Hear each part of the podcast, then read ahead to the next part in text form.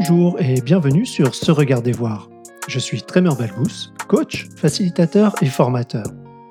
L'intention profonde qui m'anime est de favoriser l'émancipation de chaque être humain en contribuant à l'évolution de notre qualité de conscience.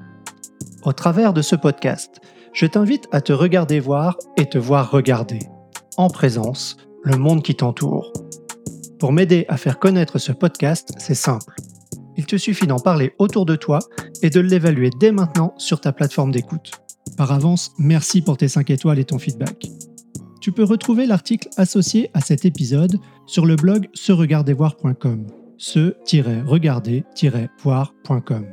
Sur ce, je te souhaite une belle introspection à l'écoute de cette nouvelle chronique.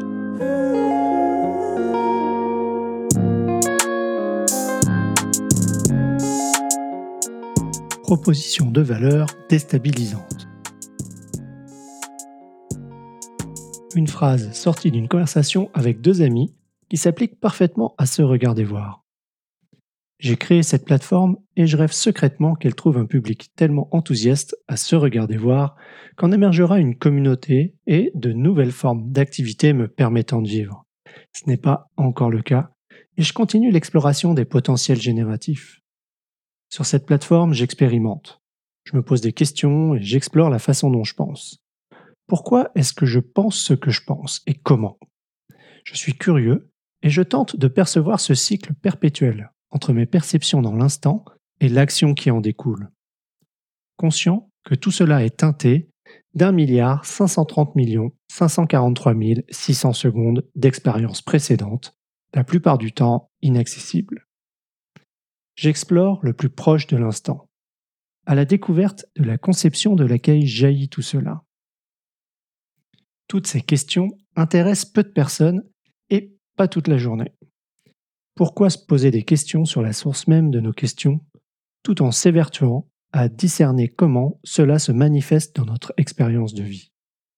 Cette pratique donne le tournis.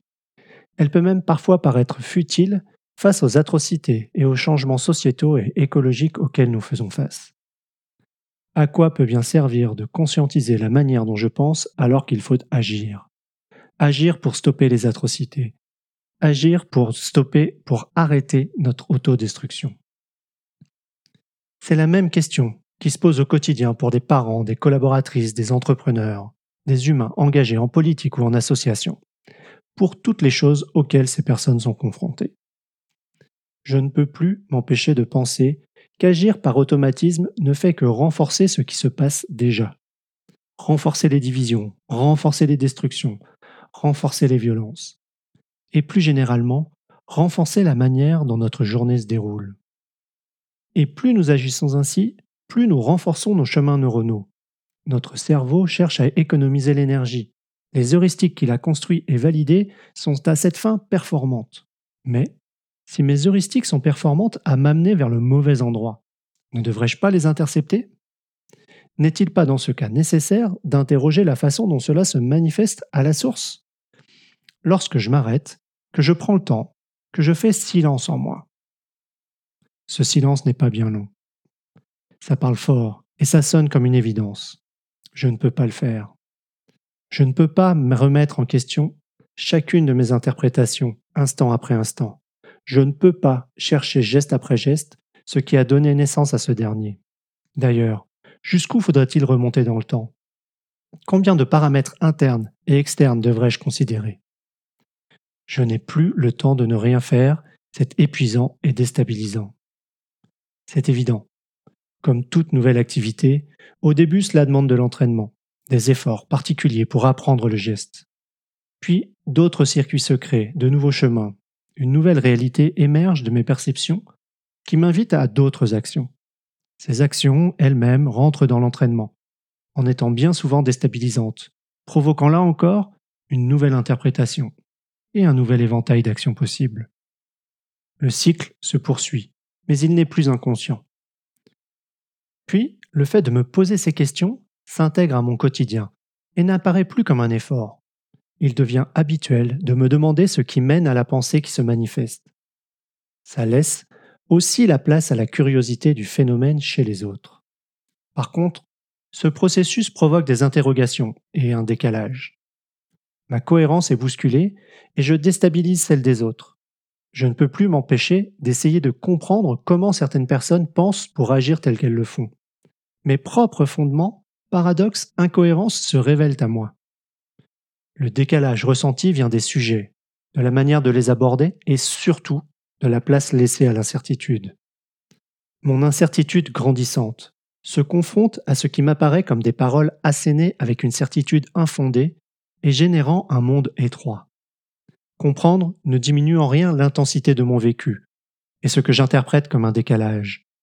Est-ce le prix de l'unicité? Ce regarder voir est une proposition de valeur déroutante en ce sens qu'elle demande un effort à l'entrée et qu'elle déstabilise en sortie. Il n'est pas question ici de garantir un résultat. Il est question d'accepter de se jeter à l'eau sans savoir ni où ni comment le courant va nous emporter. Alors, dit comme ça, ça ne donne pas envie, n'est-ce pas? Et pourtant, il y a un avant et un après. Pour moi, l'avant est une vie cloisonnée dans des certitudes, dans des conventions respectées. L'après est devenu une exploration curieuse et l'intention de favoriser des potentiels génératifs de la santé de l'humanité. Rien n'est confortable, et je ne sais même pas expliquer ce que cela signifie vraiment pour moi. J'observe que je suis de plus en plus à mon aise avec cette incertitude, et de plus en plus triste de détecter ce qui m'apparaît comme de la souffrance ou de la peur, et qui se manifeste dans nos actions. J'accompagne des personnes en coaching, et il m'arrive de poser certaines de ces questions lorsque ces dernières émergent dans la situation. Dans ces moments, ce que je vois comme de la valeur est juste confrontant pour la personne. C'est au-delà de ce qu'elle est venue chercher. Ces questions impliquent de faire face à ses croyances, ses limites, de toucher ou révéler des choses profondément enfouies qui dépassent même le cadre de coaching pour celui de la thérapie. Mais ce n'est plus mon métier, je passe la main à des professionnels. Cela rend évident pour moi que ce n'est pas une pratique que l'on peut imposer à quelqu'un. La question qui monte est plutôt comment pourrions-nous conserver cette faculté de se questionner et cette curiosité naturelle qui semble présente chez l'enfant? Notre entourage et nos expériences contribuent grandement à façonner nos heuristiques. Cela implique donc de créer des espaces.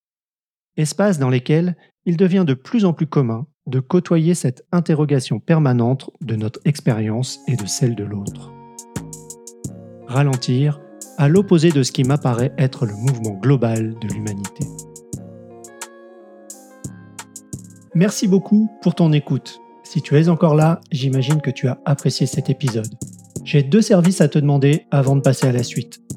Partager dès maintenant cet épisode à ton réseau et lui offrir 5 étoiles sur la plateforme où tu l'écoutes. Je te remercie très sincèrement pour ce geste. Tu trouveras toutes les références et liens dans la description. En t'abonnant à ma newsletter sur www.se-regarder-voir.com, tu ne manqueras plus aucun épisode et tu trouveras les articles associés. Je te souhaite une excellente journée et te dis à très bientôt.